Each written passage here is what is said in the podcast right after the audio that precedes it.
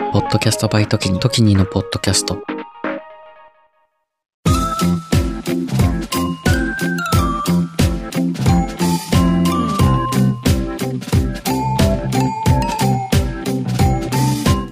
こんばんは。ちょっと社会派な深夜系ポッドキャスト、エモーショナルのロジック、パーソナリティのトキニです。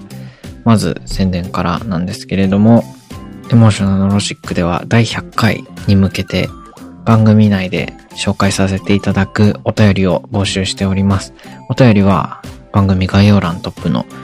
ね、えっと、リンクから飛べまして、2月25日ですね。2022年じゃない、2023年2月25日が締め切りですので、そちらまでに皆様、どうかお便りの方ね、えっと、よろしくお願いします。ということで、今日はちょっとギターの話をしたいんですけれども、実家からですね、ギターを持ってきたんですよ。僕、それエレキギターでして、今一人暮らししてるんですけどね、実家にはアコギとエレキギターがありまして、アコギはヤマハのやつ、エレキは、えっ、ー、と、G&L っていうフェンダーさんのま、フェンダーっていう超有名ギター会社があるんですけど、それのまあちょっと関連のある会社さんで、えー、G&L のレガシーっていうね、ストラトキャスターっていう形のギターでもう早速何の話してるんだって感じなんですけど、そう、まあ要はギターをね、持って帰ってきたんですよ。というのもね、ギター全然弾けてなくて、あのー、中学2年で始めて、高校、高校がね、すごいやってましたね。ちゃんとバンドやってて、大学でもまあまあまあ弾いたり弾かなかったりみたいな感じだったんですけどまあでもこう大学でもあのバンドサークルたまにやってバンドやったりとかねあの家で自分の家でアンプつなげてもうすごい迷惑な話なんですけどまあ特に苦情とかなくね友達とすごい弾いてて一つのアンプに無理やりあのギター、エレキギター2本つなげて2人で弾いたりとかしてたんですけどね。まあそう、そんな感じで、結構家帰ってきたらギター弾くみたいな、携帯いじるみたいな、そういう習慣でギターを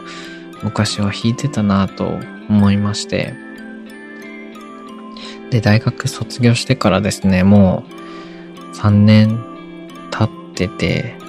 で、一人暮らししてるので、ギターはね、あの、ちょっと、まあ、物件的にダメみたいな感じで、持ってってない、持ってってないっていうか、物件的にダメっていうよりは、なんか弾く時間ないだろうな、みたいな感じで、持ってってなかったんですよ。でも、ちょっと最近、やっぱ弾きたいな、ギターっていうギター欲が、なぜかね、なぜかなんですけど、ふわっとあって、で、この前、実家帰った時に、ギターをね、持ってきました。どうですか？皆さん、楽器とかってやってますか？なんか最近僕音楽やってる人とか楽器やってる人に会うことが多くて、なんかオーケストラ見に行ったりとかね、そういうのもあって、ちょっと楽器欲が高まったのかなっていうのもあるんですけど、その音楽とかギターを、楽器を継続的に続けてる人とかじゃなくて、昔やってたけど、最近また始めるみたいな、最近また弾くみたいな人も多くて、なんか、やっぱ、2、3年触れてない人みんな、楽器やりたくなるのかなみたいな。なんか、大学の時ベースやってた友達がまたベースやったりとか、あとは、その高校じゃない大学の時一緒に部屋でギター弾いてた友達もなんかギター弾く機会があるって言って僕からちょっと機材を貸してあげてるとかねそういうのもあってなんか僕もなんとなくまたギター弾きたいなみたいなねそんなそんなことをやってまして。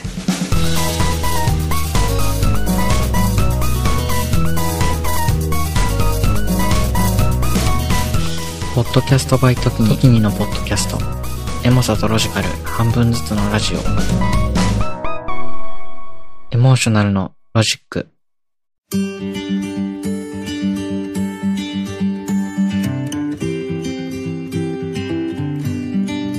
そうそう。で、ギターをね、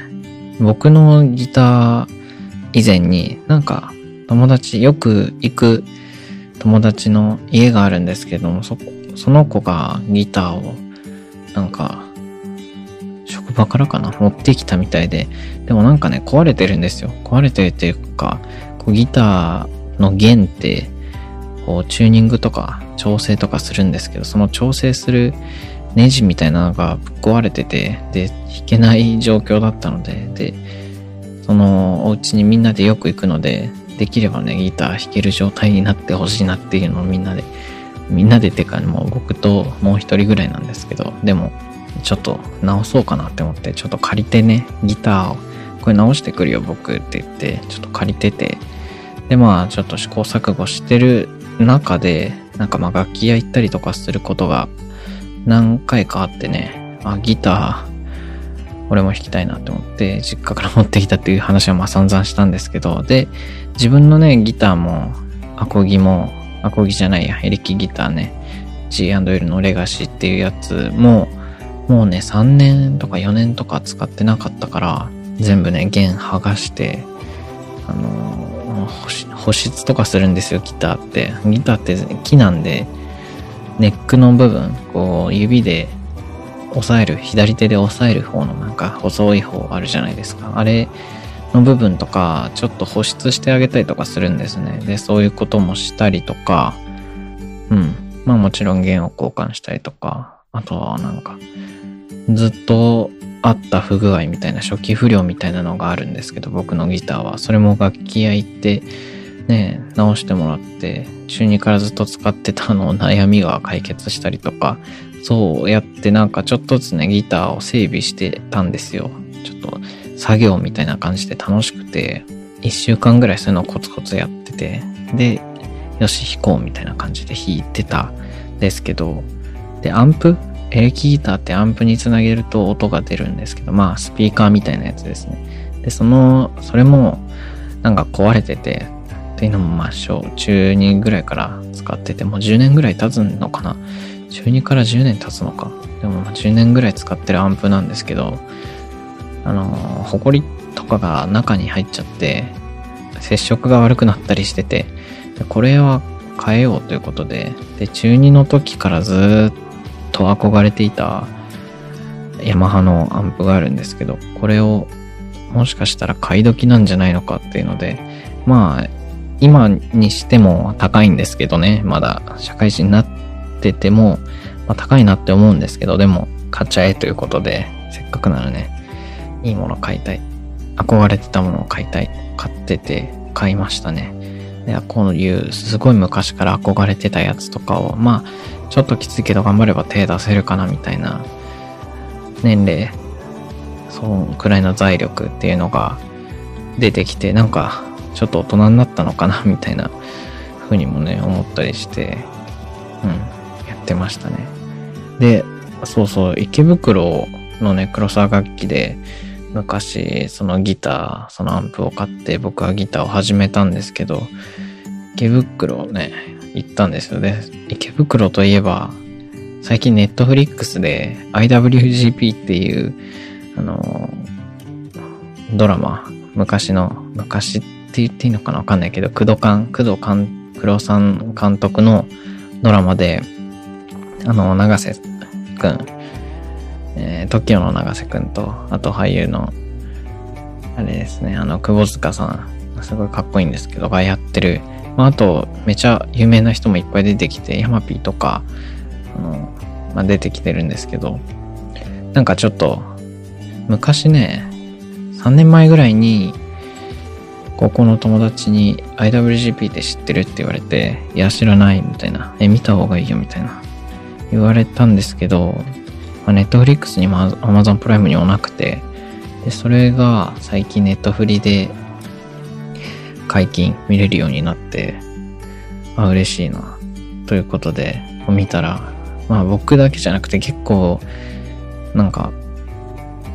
一瞬ブームみたいになってみんな見てて、あの、ネットフリの、あの、ランキングの方にも結構上の方に上がってて、あ、みんな見てるっていう、ただ、まあそれだけなんですけど、で、あの、池袋行くと、その IWGP の聖地なので、勝手に僕はこう時代を超えて、なんか聖地巡りみたいな感じの懐かしさをね、感じていました。とか、なんかそうこうしてるうちにですね、急に高校の時にバンドやってた友達、友達っていうか後輩からドラム、ドラムの子なんですけど、その子は、なんか連絡来て急に、もう本当に急になんですけど、この僕がギター、よくギターちょっとやりたいなみたいなそわそわしてたこの一週間のうちに急に連絡が来て、時にさん、バンドやりませんか？みたいな 言われて、え、マジで？みたいな。めっちゃやりたいんだけど、マジでこのタイミング？みたいな。びっくりしちゃって、いや、もちろんやりたいし、で、その、なんか、まあ、バンドやりませんかってすごいふわっとしてて、オリジナルをやるのか、カバーをやるのかみたいな練習するのかとか、もう別に何でもないんですよ。別にそういう、そういう具体的な話はしてなくて、まあ本当はオリジナルとかね、やりたいですけど、まあ仕事もありますし、時間も全然ないし、ポッドキャストやってるし、まあなんかでもやっぱね、いろんなことやりたいし、やりたくないことはやりたくないので、あなんか仕事って本当に生産性今全然なくて、で、すごい時間食われてるし、もう早くね、今年の2023年度目標ですね。時にの2023年度目標は、もう本当に仕事辞めてフリーターになるっていう、まあ、フリーターになるっていうのが目標ってどうなのかなって思うんですけど、ちょっと、なんかね、ポッドキャスト集中してやりたいし、努力っする時期だと思うんですよ、この20代前半。もう25になっちゃうんですけどね、僕は。このタイミングって、こう、将来に向けての土台作りというか、努力をする時期だと思ってて、じゃあ努力って何かっていうと、何かを積み重ねたり、何かのね、あのー、ステップを踏めたりとか、何かの土台を作ってとか、そういうことだと思うんですよ。その、目標に対して、こう近づくためのものを努力っていうと思うんですけど、こう今の会社でこう続けてても、こうやって努力じゃなくて我慢だなって思ってて、なんか結構頑張れよとか、大人だからもっと頑張れよみたいなこと言われるんですけど、我慢しろよっていうニュアンスなんですよね、それって。まあ我慢しろよとも結構言われますし。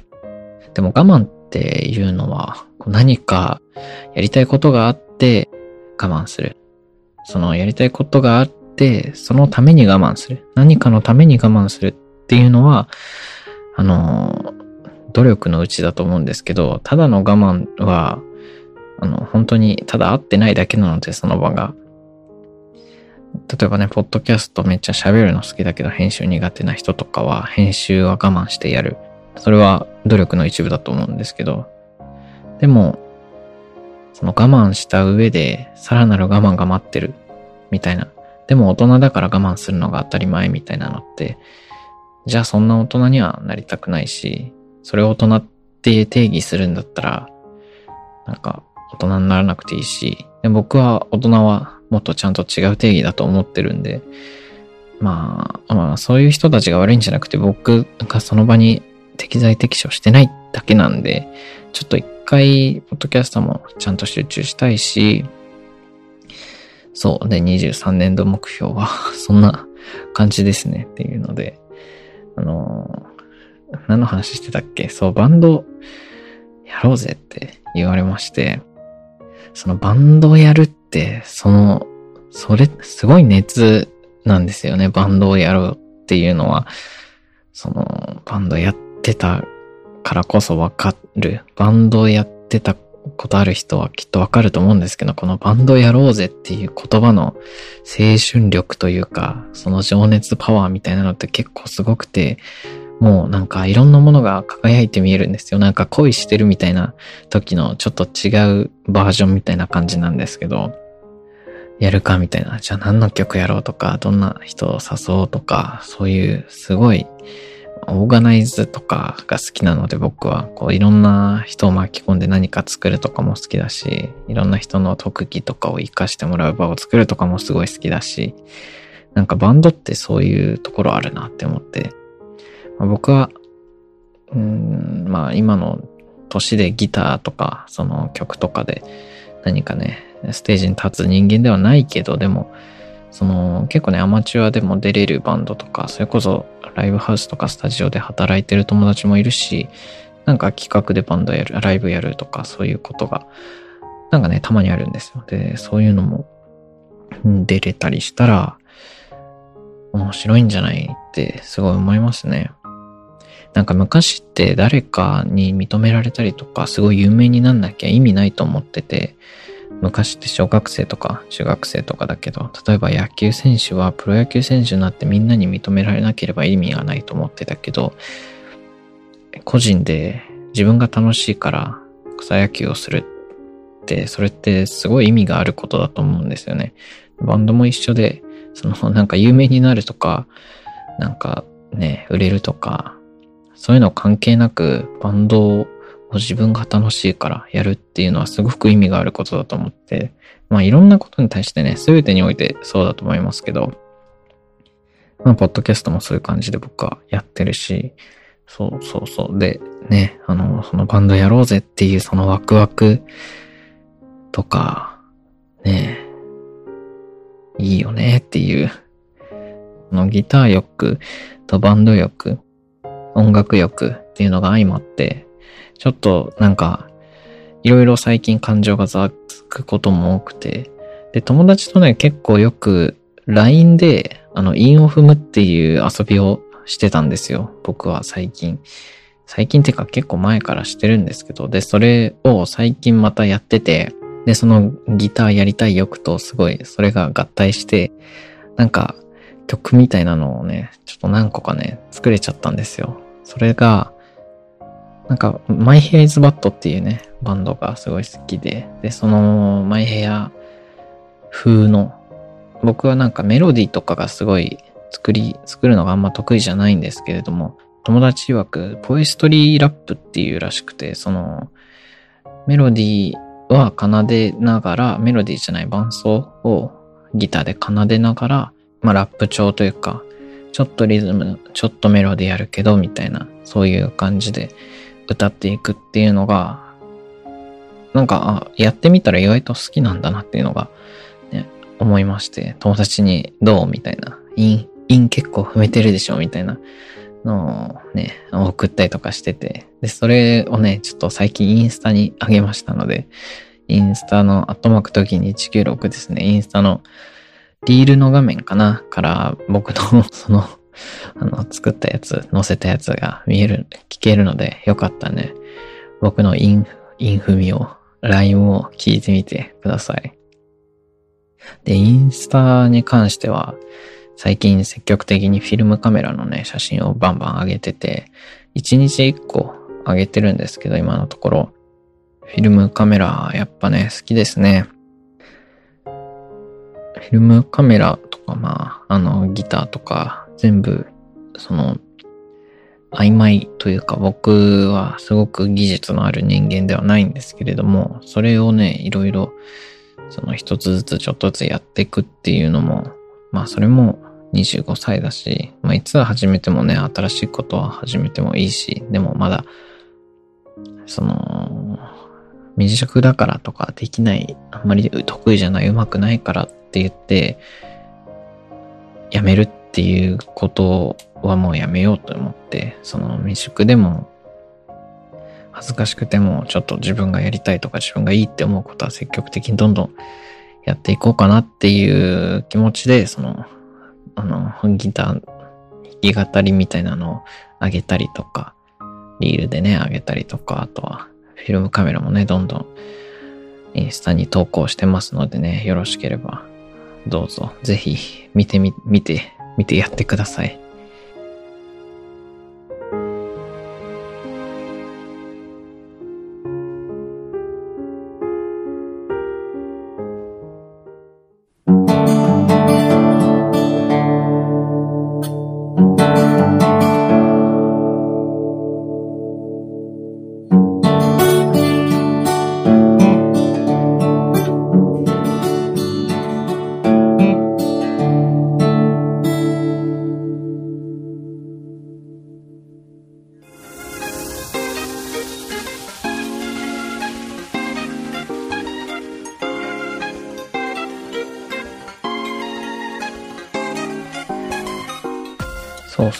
MacBook を買ったっていう話をしたんですけれども、それで MacBook 買ったら編集がね、随分変わっちゃいまして、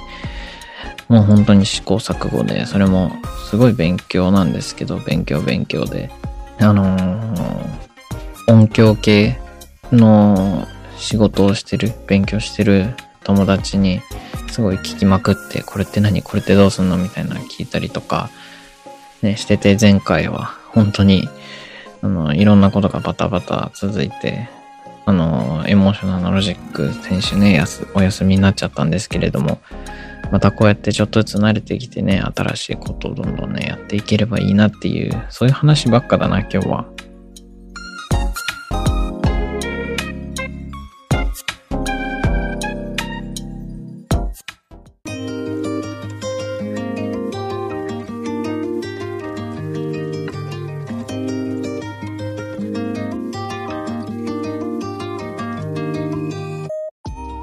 今日はこんな感じですかね。それでは、Apple Podcast で聞いてくださっている方はサブスクリプションの登録、Spotify の方はフォロー、その他で聞いてくださっている方もフォローお願いします。Twitter、えー、Instagram は、アットマーク時に196、アットマーク時に196でやってますので、よろしければフォローのほどよろしくお願いします。あとね、あの、これが最も重要なんですけれども、エモーショナルロジック、エモロジでは第100回収録に向けて皆様からのお便りを募集しています。番組への感想や思い、リクエスト、あなたにとってのエモロジのベストエピソードなど、どんな内容でも大丈夫です。お便りの締め切りは、2023年2月25日、僕の25歳の誕生日です。もう、えーと、誕生日プレゼントだと思ってね、皆様からのお便り、お待ちしてますので、いつ送っていただけるとすごい嬉しいです。番組概要欄の、えー、一番上の URL から簡単にワンタップで送ることができますので、皆様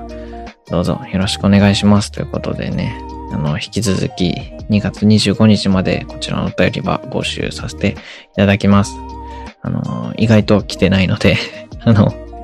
ちょっと時間がある時とかにぜひ書いてくれると嬉しいです。その、アコギですね。修理してるアコギはちょっと、なんかメーカーのパーツ発送みたいなのにすごい時間がかかってて、修理に時間がかかってるんですけれども、ちょっとね、早くギター直して、その友達の家持っていきたいなと思ってます。そう、結構いろいろ貸したりするのも好きで、あ、なんかスケボーとかもね、確か貸してた気がするんですけど、スケボー僕買ったはいいものの、左足じゃない、右足の人体やってて、ちょっとスケボーできなかったんですよね。で、それで貸してたんですけども、あの、人体は治って、スケボーできるようになったんですけど、まあ、時間がないので貸しっぱなしで、そうそう。まあ冬だし、スノーボードの時期なので、スノーボード、スノーボードね、あの、今年は2回ぐらいですかね、行けて、どんどん行けなくなっちゃうな。でも、ちょっとね、社会人はさっさと 社会人を辞めるっていうか、会社人をちょっと僕は本当向いてないなって思って会社にいるっていう状況が、特に今の会社は、すごい、なんか、ジャパニーズトラディショナルカンパニーみたいな、超昭和企業みたいな感じなので、こんなこんな僕には絶対に向いてないと思うんですけど、まあよく3年間も頑張ったなと思いますね。もうでも、ちょっと、潮時というか、何も得ないので、ちょっとね、仕事の話をするとマイナスな感じになっちゃうから、ちょっと控えていきたいなと 思いつつね、まあでも、とつとつ喋っていきたい番組ですのでね、こちら、いつもね、聞いてくださってありがとうございます。それでは、えー、お休みの方はお休みなさい。いってらっしゃいの方はいってらっしゃい。お仕事中の方は、チョコレートとか食べて、ちょっと一段落してみてはいかがでしょうか。運転中の方はお気をつけてください。眠かったらね、ぜひ、レッドブルとか耳ダハとか、じゃなくて、一回ちょっと車止めて仮眠とかした方がいいと思います。安全運転でお願いします。それでは、また次回。またね。バイバイ。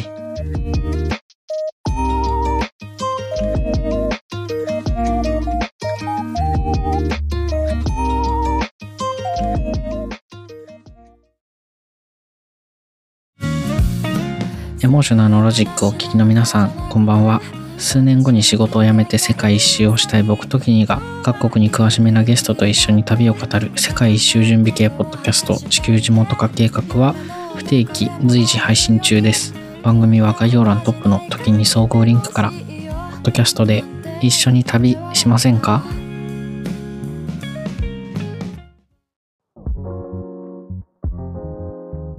時にです。今を精一杯生きる同世代ゲストたちとのフリートークの中からみんなの将来への種を見出していく未熟な僕たちの未来へのアーカイブ Z 世代のスポットライトは不定期随時配信中番組は概要欄トップの時に総合リンクからみんなに聞いてもらいたいお話たくさんあります。